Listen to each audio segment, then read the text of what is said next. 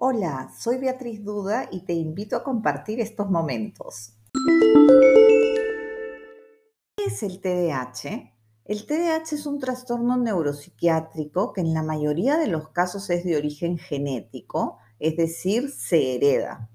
Puede heredarse de padres a hijos, pero también puede saltarse una generación y estar presente, por ejemplo, en los abuelos y en los nietos.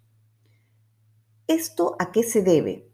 Se debe a un desequilibrio químico de dos neurotransmisores, la dopamina y la norepinefrina. Los neurotransmisores son químicos que tenemos todos los seres humanos en el cerebro y que permiten la conexión interneuronal para que se cree esta sinapsis, por lo tanto se dé la comunicación y pase esta información de neurona a neurona que se ve traducida en nuestras acciones. Lo que tenemos que tener claro es que en el TDAH, hasta donde se sabe hoy en día, son dos los neurotransmisores implicados, dopamina 2 y 4, porque hay muchos tipos de dopamina que tienen que ver con otras condiciones, y la norepinefrina. Entonces, lo que sucede con estos neurotransmisores es que en el caso de las personas que tienen TDAH, se quedan recaptados en una neurona y no pasan a la siguiente. Al no pasar, no se da la sinapsis, es decir, no se da la comunicación y entonces se manifiestan todas las características del TDAH que las vamos a nombrar en un momento. Eso es lo único que pasa, es un desbalance químico que se da también en otras condiciones con otros neurotransmisores. Acá, repetimos, es la dopamina 2 y 4 y la norepinefrina hasta donde se sabe hoy en día.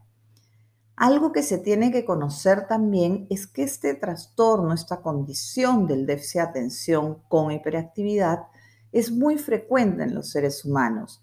Distintos estudios en diferentes partes del mundo llegan a la misma conclusión, que del 5 al 10% de los niños en edad escolar presentan estas características. Y en los adultos esto disminuye del 3 a 6%. ¿Quiere decir esto que el TDAH se desvanece, se evapora, desaparece? No. Lo que quiere decir es que esas personas que han llegado a la adultez han podido manejar las características del TDAH porque han implementado estrategias que les sirven de apoyo para lidiar con esta sintomatología. Entonces, efectivamente, en su funcionamiento pareciera que ya no tienen TDAH porque han ido desarrollando una serie de estrategias.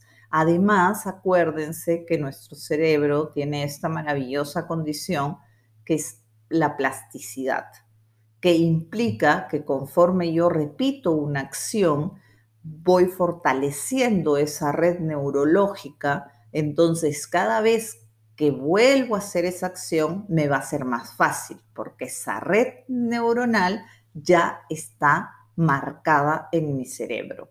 Entonces, claro, si yo desde niña voy implementando estrategias para manejar, por ejemplo, mi distracción, llegará un momento que lo manejo muy bien.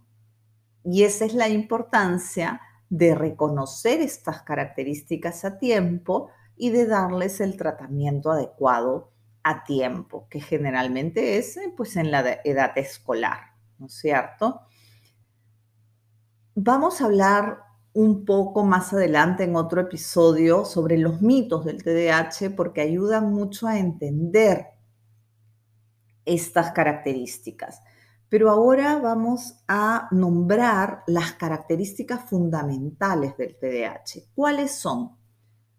El nombre lo dice, la desatención. Es decir, las personas que por más de que puedan estar interesadas en un tema o en una actividad, los estímulos externos las distraen. Puede ser un sonido, puede ser algo que ven, puede ser el propio pensamiento, que es lo más difícil de manejar, ¿no es cierto? Entonces, la desatención. Otra de las grandes características es la hiperactividad. ¿Qué es la hiperactividad? El moverse. ¿no es cierto? El tener mucho más energía que otras personas para hacer las cosas, el necesitar levantarse. Pero no es solamente eso, esa es la que más se conoce, la hiperactividad motora. Pero existe, señores, lo que se llama la hiperactividad mental, es decir, un cúmulo de pensamientos que van al mismo tiempo y que por eso mismo muchas veces es difícil ordenarlos. Es como tener mentalmente un montón de ventanas abiertas de la computadora, si hacemos la analogía, y entonces nos vamos de una a otra sin concentrarnos en la que debemos o en la que deseamos habernos concentrado. Esa es la hiperactividad mental. Y luego está la impulsividad, que la impulsividad es hacer algo sin pensar en las consecuencias, sin darse ese segundo de reflexión para pensar, ¿me conviene hacerlo o no me conviene hacerlo? Entonces, ¿qué sucede? Que los niños, los jóvenes y los adultos impulsivos probablemente van a contestar de manera un poco dura o fuerte, ¿no es cierto? Muchas personas, muchos jóvenes universitarios con TDAH me dicen, pero es que no era mi intención, ¿no? pero lo ganó el impulso. Y cuando terminó de decir lo que está diciendo, en el modo que lo está diciendo, se dio cuenta de que pudo haberse autorregulado.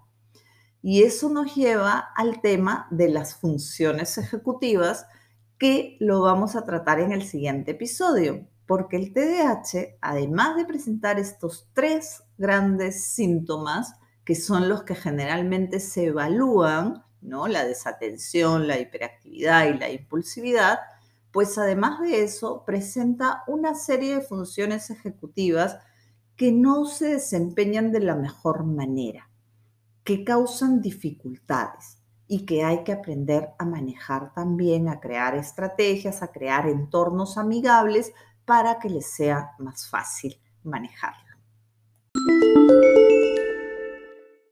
Gracias por tu atención, soy Beatriz Duda, nos vemos en el próximo episodio para seguir compartiendo.